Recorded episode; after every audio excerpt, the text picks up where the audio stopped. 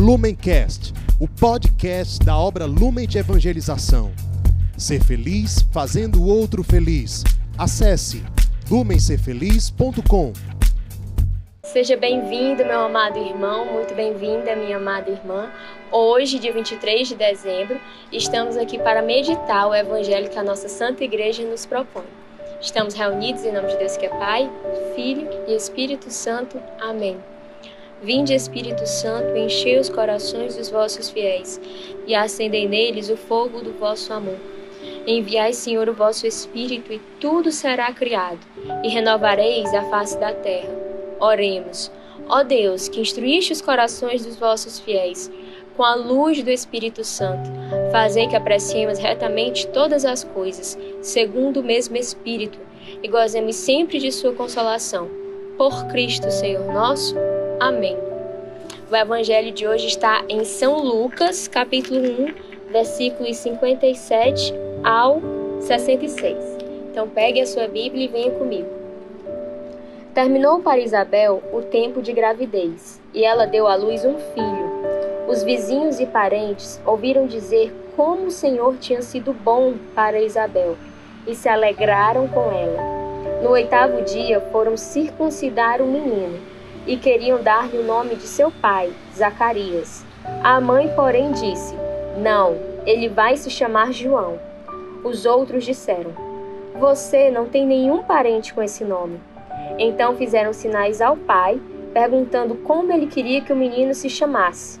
Zacarias pediu uma tabuinha e escreveu: O nome dele é João. E todos ficaram admirados. No mesmo instante, a boca de Zacarias se abriu, sua língua se soltou e ele começou a louvar a Deus. Todos os vizinhos ficaram com medo e a notícia se espalhou por toda a região montanhosa da Judéia. E todos os que ouviam a notícia ficaram, ficavam pensando: o que será que esse menino vai ser?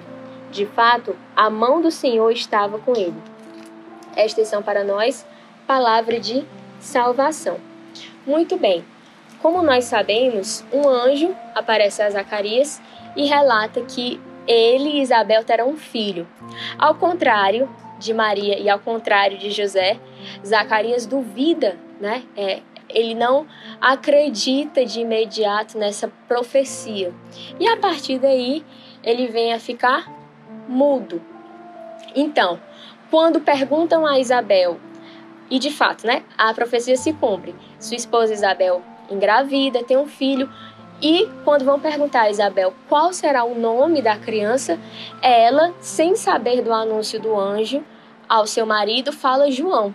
Vão confirmar o nome com o pai e o pai fala, fala aliás, escreve João. A partir do momento que ele escreve o nome João, acreditando ali, aderindo em sua totalidade na profecia do anjo, a sua língua se solta e ele volta a falar. Os vizinhos, os amigos, ao assistirem essa cena, porque eles acompanharam a mudez, a mudez extraordinária de Zacarias pelos últimos nove meses.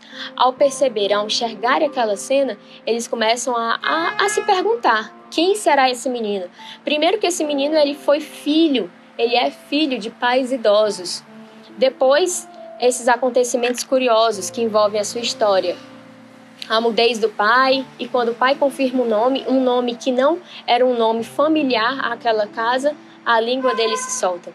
Os vizinhos ficam naturalmente surpresos. Muito bem, vamos começar então meditando o nome de João. João, em hebraico, significa Deus é graça. Deus é graça. Aqui no início do evangelho de hoje, nós temos no versículo 58: Os vizinhos e parentes ouviram dizer como o Senhor tinha sido bom para Isabel e se alegraram com ela. Deus é graça. Esse nome, ele reflete, ele transborda esse sentimento de que Deus é graça, Deus é bom o tempo todo. Acontece que muitas vezes nós desviamos o nosso olhar da bondade de Deus e colocamos o nosso olhar naquilo que não está bem nesse tempo, você é convidado a fazer esse exercício. Onde está repousando o teu olhar hoje? É na graça, é na bondade de Deus ou é naquilo que hoje é dificuldade para você, aquilo que hoje é desafio para você? Continuando, no final, nós vemos a partir do versículo 65 que todos os vizinhos ficaram medo, a notícia se espalhou por toda a região e eles começavam a se questionar: o que esse menino vai ser? O que esse menino vai ser? Quem vai ser esse menino?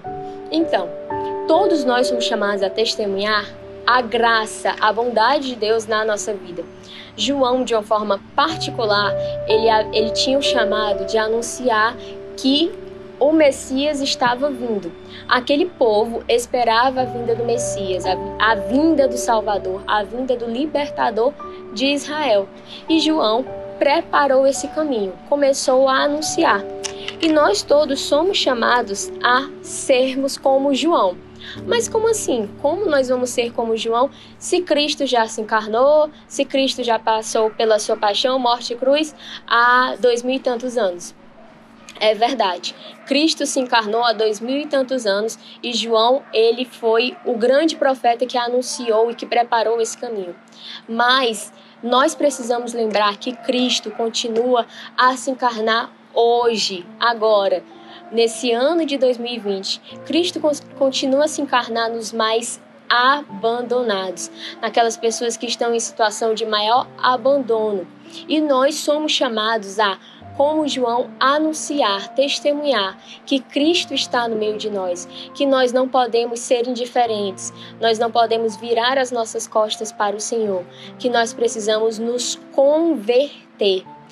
Com certeza, mas com muita certeza, naquela época, quando Jesus começou a pregar, quando Jesus começou a anunciar o reino de Deus, aquelas pessoas elas tomaram um susto, porque aquele não era o Messias que elas esperavam. Elas esperavam um Messias a exemplo do rei Davi, que fosse poderoso, que tivesse uma liderança política, que derrubasse o domínio do Império Romano e que libertasse politicamente Israel. E Jesus não foi assim. Jesus pregava que se oferecesse a outra face. Jesus pregava que era preciso amar os inimigos, porque se você ama somente os amigos, qual é a sua diferença com relação aos pagãos? Então, num primeiro momento, com certeza, Jesus ele causou escândalo ao próprio povo para o qual ele veio. Mas aqueles que abriram o coração e acolheram o anúncio de Jesus, esses encontraram algo que era maior do que uma libertação política. Encontraram a libertação dos pecados, encontraram um sentido nessa vida, porque Nessa vida tudo é passageiro. Reinos passam, governos passam, mas a eternidade ela não passa. Então, nós precisamos também anunciar hoje, neste ano de 2020, que nós podemos estar até passando por um momento de pandemia, mas essa pandemia, este mundo, eles vão passar. O reino de Deus é o reino que não passará, a eternidade não passará. E a nossa vida, ela só tem sentido se nós nos convertemos a essa verdade, se nós nos orientamos a buscar a vida eterna. Enquanto estamos aqui, vivendo neste mundo, morando nesta terra, nós precisamos anunciar também que Jesus ele não está no céu de forma indiferente, de forma a gozar da sua majestade divina. Não. Até o último dia desta terra, o Senhor continua aqui no meio de nós, como ele prometeu. Ele prometeu aos discípulos que permaneceria conosco até o fim dos tempos. Então nós precisamos anunciar que o Senhor está conosco, que nós temos um Deus que é tão apaixonado, mas tão apaixonado, mas tão apaixonado pela humanidade, que hoje está encarnado nos mais abandonados. Então peçamos a intercessão de São João Batista que ele nos ensine a sermos anunciadores, anunciadores dessa, dessa verdade que liberta e salva. Com Maria sempre, Ave Maria, cheia de graça, o Senhor é convosco. Bendita sois vós entre as mulheres, bendito é o fruto do vosso ventre, Jesus. Santa Maria, Mãe de Deus, rogai por nós, pecadores, agora e na hora de nossa morte. Amém. Lumencast o podcast da obra Lumen de Evangelização. Ser feliz fazendo o outro feliz. Acesse lumencerfeliz.com.